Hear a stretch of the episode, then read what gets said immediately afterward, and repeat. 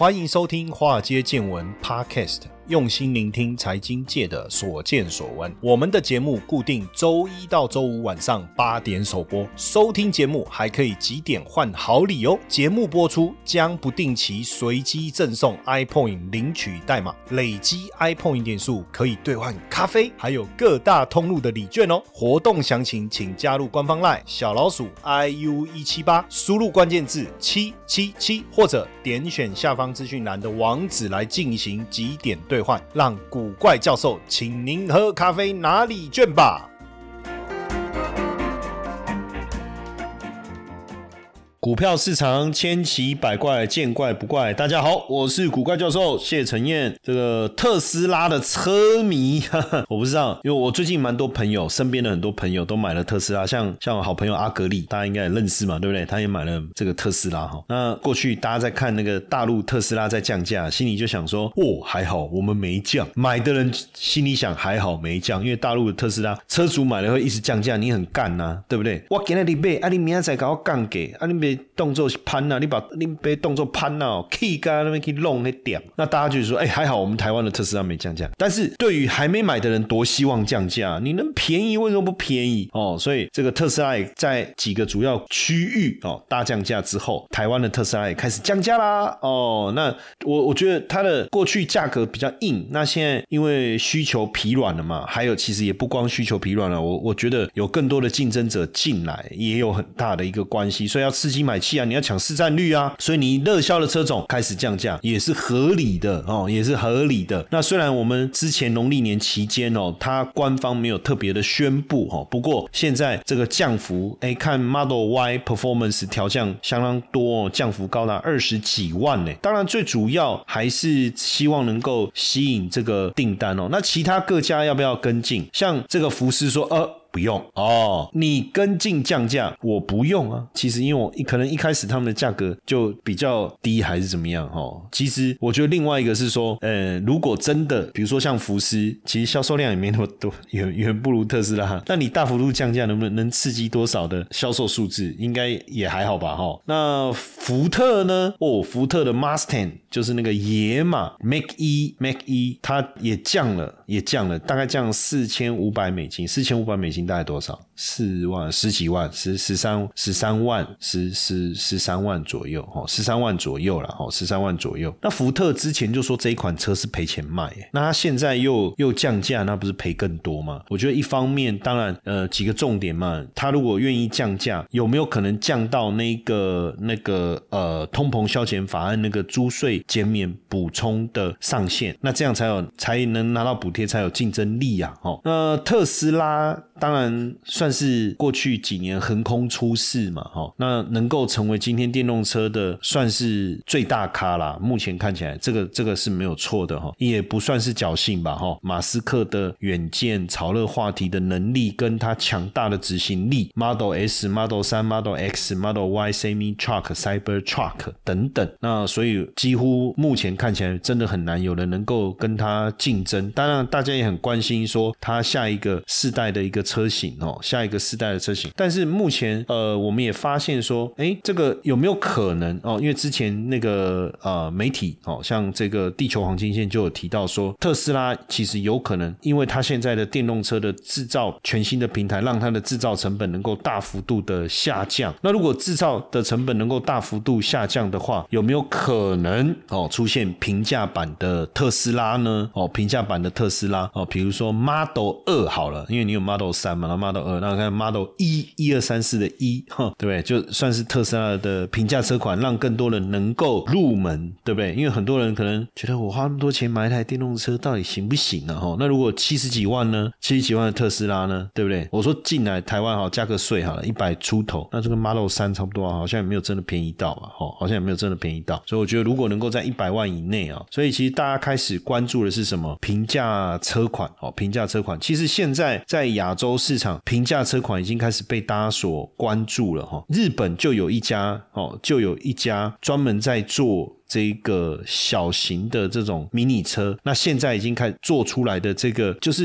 一次只能坐一个人的这个电动车，只要二十万哦，只要二十万。那这个是这个叫武钢汽车，它开始做了这个小型车，然后他们也改良很多中国的电动车哦，所以这个微型电动车是不是已经开始变成市场发展的这个趋势？像吉利熊猫也在二月初的时候上市了新型的微型电动车。这个车子还蛮有趣的，因为它的 logo 是在就是车头中央的 logo 就是那个充电口，等于你要充电的时候，你就从从它的车头看它平压给它嘟了。哎，有别于我们过去就在左后方或右右后方的一个设计嘛。哦，那续航里程可以达到两百公里，三十趴的电力充到八成，只要三十分钟，只要三十分钟。所以开始大家呃进入了这种所谓的平价车的竞争阶段哦，包括像广汽埃安在去年。交出了非常好的成绩单，今年目标哦，希望能够往上冲到六十万辆。那像这个广汽安，它的这个车款也也不贵啊，哦，就不也不贵啊，哈。那在新的这些造车品牌当中，蔚来也好，小鹏也好，我们发现广汽安安在呃销售量上，平均一个月大概都可以在三万辆左右，在三万辆左右，相较于其他的品牌，哎，是比较具备优势的哦，具备优势的。那到底怎么做到的？当然，我们根据这个广汽安安官方的一个介绍啊，我我稍微整理了一下资料哈，就它这一次呃全新的车型叫 Hyper GT 哈，在广州车展亮亮相，在今年年初的时候，那搭载他们新一代的这个平台跟架构 AEP 三点零新零架构的造车的这个车款的这个架构，算是一个最新的平台。这个 AEP 三点零引入了超跑的电驱技术，其中有一个，我觉得这个都还好，我觉得有一个是我。自己觉得蛮酷，就它的这个 Hyper GT 搭载的叫心灵架构，心是天上的星星哦，灵就是灵活、灵魂哦的灵，叫心灵架构。它引入了非常特别的一个叫做呃红外线遥感技术，它是透过热成像的原理，就是生命热体热成像。各位不知道有没有看过一些军事片，就是戴一个头盔，然后用那个头盔就在黑暗当中，他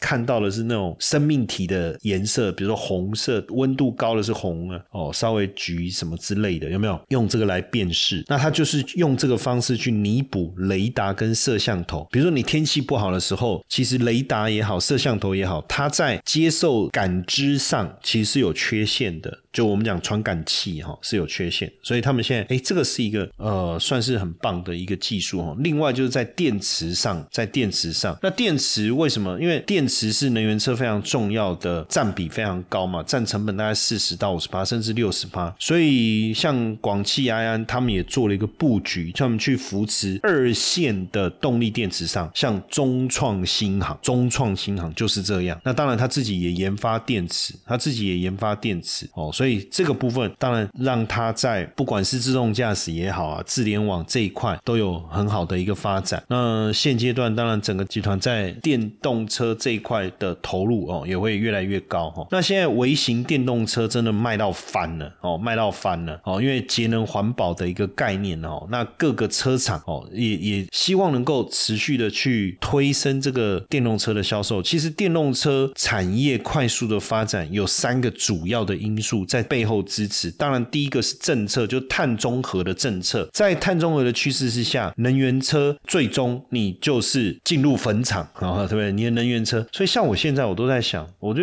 我我因为我刚好这几年本来要换车，我就在想啊，我现在换，那不然干脆再撑几年，干脆来换电动车，对不对？这就是一个想法，政策嘛。那第二个就补助，它让你有更大的诱因去买这个电动车，所以电动车的价格价格就会因此在政策面上运作的结果就开始下。下降了。其实这十年来，这几年来哈，差不多十年的时间，电动车的价格其实大概降了这个一百万台币左右，平均售价。所以现阶段，当然，所以另外一个大家想办法要降低制造成本，甚至我干脆直接去推更低价的这个电动车来吸引大家的注意。像我们刚才讲到的吉利熊猫的 Mini EV，对不对？那包括五菱宏光，哎，那个刚才讲的那个中国吉利熊猫。那一台 mini 那一台啊，二十五万台币左右哦。那像五菱宏光那大概十几万了。当然你会觉得说，嗯啊，这样的车，能上路吗？你不要想你是要把它开上高速公路嘛，因为其实很多人开车，比如说他可能会变成你的第二台车啊。你要上高速公路是比较远程的，你可能你自己原本的燃油车还在开，修旅车那些都还在开，上高速公路没问题。可是你就慢慢发现说，哎，我平常日常呃，比如说我我我我上班，或像我们有时候露营，我要从我从从这个呃新一区，我开车开到内湖啊，这一段路十几二十分钟，坦白讲，开燃油车开车好像，要不然你就干脆就要叫 Uber 就好了。可是有时候你就想说方便啊，我比如说我去三立路玩，我要再去 TVBS，那我去 TVBS 玩，我搞不好我可能还要再去这个南港的中国信托哦，我可能路线是这样规划，哇，那坐 Uber 坐下来不少钱呢，对不对？那我自己开车啊，诶，那像这样子的一个路线，电动车其实就可以做到，而且也是我一个人呢。那所以如果是一台十几万的电动车，你觉得可不可以满足我的需求？我觉得是可以的，我只是不想要骑摩托车日晒雨淋而已啊。所以对于一些以摩托车为主的，哦，像我那时候去去那个成都，那时候去做学术的交流，我到成都去，然后我就想要出去走一走、逛一逛，然后刚好就搭他们当地的摩的，那个就是电动车。结果突然之间哦，下午就下起那个暴雨哦，然后那个那个司机就说没关系，没关系哦，没事，他就在旁边。我说那还要继续骑，然后我我送你没有问题。我说那一下雨怎么办？他就从那个排气管抽出了一把大伞，然后就把整台车罩起来。哦，所以那一台是电动车，我我也没搞清楚啊。那个排气管可以抽出来是雨伞，哎，可是如果今天它是一个一加一的，就是前面一个后面一个那种所谓的小型的电动车，好像也不错啊。哦，所以未来有更多这样的加入，确实会把市场的方向往那个方向带。所以像印度的塔塔汽车也推三十万台币的平价电动车，所以今年我觉得，呃，日经亚洲其说今年是亚洲电动车元年，当然电动车发展的时间也不是今年才开始，可是他就把今年定位成呃亚洲的电动车元年，因为电动车的成本降低，市场会走向一个爆发性的一个增长，所以未来路边停车的时候，可能不是我们看不是那个摩托车哈，可能一格一格画的，就是让你停那种小台的电动汽车，对不对？然后 那有没有办法调位置？因为摩托车不是都要调位置吗？电动汽车有没有办法？接下来就是我们今天的彩蛋时间，iPhone 领取代码 i 一六一三。所以纯电动车确实会是今年发展的一个主轴了。那过去东南亚，过去在东南亚，电动车是被视为就是你有能力，对不对？你为了环保，它就是高级车嘛。那因为燃油车市场一直被日本日本车给把持了，但是进入了电动车领域又产生很多生态的变化嘛，电池的成本也下降了，电动车出货的量也开始攀升了，所以已经开始出现了价格的甜蜜点。那如果说我今天只是一个短程的，就是交通便利或是一个替短程的一个替代工具的时候，那我对于车子的安全或是结构的要求没有那么高的情况下，哦，那当然这个低价电动车就变得很有竞争力哦。像比亚迪不就是这样子串起来的吗？哦，比亚迪不就是这样串起来的吗？所以电动车在亚洲会开始呃很明确的普及了哈。所以像这个华尔街日报哦去访问了这个一些汽车业的这个主管，他说泰国也好，或是其他的新兴国家，其实你说普遍人均所得没有那么高的情况下，那他们也想要，就是政府的政策就是要主推电动车，那所以他们的需求可能跟欧美不同啊，反正便宜呀，对不对？实用可能变得比较重要。那比亚迪过去长期以来也受到中国政策的一个补贴，那疫情期间它的多元的销售策略，大家都有晶片荒，但是它既然能够顺利出货，还有包括电池、电控等等的垂直整合，让它能够巩固它的产业地位，所以今年整体来讲，比亚迪在中国的市占率可能可以冲到三十六趴，到了二零二五年可以冲到四十五趴。那现在它站稳了这个在中国站稳脚步以后，也要往东南亚的这个市场市场来走了哦，要往东南亚的市场来走。所以我刚才讲到了塔塔，其实也是类似它的这样的一个模式啊，类似这样的一个模式哈。所以整个呃亚洲的电动车看起来是战火不断的在烧。啊。以目前来讲，亚洲几个主要的企业电动汽车竞争比较激烈的哦，像这个中国的五菱汽车哦，廉价汽车热销，在印尼这个去年也开始推出，哎，市占率也快速的攀升。那比亚迪二零二二年它的 EV 跟 PHV 的销量都逼近两百万辆，日本的部分也在今年要开始启动来销售。那现代汽车也有，主要在这个韩国境内哦，欧洲销售也不错。好，塔塔汽车也推低价的哦，低价的这个电动车。然后越南也有推啊，Vin Group 哦，他们也开始推他们的电动车。那台湾当然就玉龙汽车也开始推。所以其实你会发现，就是说亚洲开始出现有价格竞争力的电动汽车，有价格竞争力的电动汽车。那当然印度非常受期待，它的推了价格非常适中的电动汽车，对不对？哦，那市场也非常高度的关注哦。那在印尼、中国跟韩国也开始出现低价竞竞争，也开始出现低价竞争。上海通用五菱推的这个小型车哦，小型车这个要去 PK 现代的这个电动车版，现在的电动车版。那像中国的奇瑞汽车在去年也开始在印尼投资，要盖这个电动车的这个工厂。那刚才讲到越南啊等等，你就发现其实亚洲一直在往这个方向在发展哦。那像比亚迪对不对？它的王朝系列、它的海洋系列也希望能够持续的增长它电动车的市占率跟销售量。那所以呃，整个电动车之前这个宣明志哦，宣明志他在讲这个，他出了一本书叫《电动车产业大未来》哦，电动车产业大未来。其实他就有讲到说，二零二七年整体电动车的价格。会比油车还便宜，因为电动车的崛起创造了非常多的投资、就业跟企业的发展的一个机会。但电动车的成本，你一定要售价成本要降，售价才能降，才能更为提升购买的意愿。因为毕竟现在所谓的续航力、所谓的充电的方便性，其实还是没有那么高。所以，如果整体购车的成本能够大幅度的下滑的话，我相信大家买车的意愿就会大幅度的一个攀升哦，就会大幅度。的攀升，所以平价电动车的崛起就能够让电动车的渗透率持续的一个增温。所以大部分一开始大家买电动车想的就是特斯拉 Model Y、Toyota BZ4X，对不对？韩国 Kia 的纯电修理车 EV6。但是现在慢慢的，我们刚才提到的这些电动车，一个一个平价的电动车不断的推出来，整个电动车的渗透率在二零二五二五年的时候有机会突破百分之三十，二零二零年的时候只有四点六，二零二二年的时候是十二点。七到了今年，预计应该有机会突破百分之十七，明年有机会将近百分之二十五，到了后年突破百分之三十。所以整体的电动车市场规模上看两兆美金，因为各国政府棒子胡萝卜并进嘛，哦，禁售燃油车，更严格的环保法规，对不对？排放整个你的这个这个引擎排气管排放出来的这个排放气体的排放量的规定。哦，所以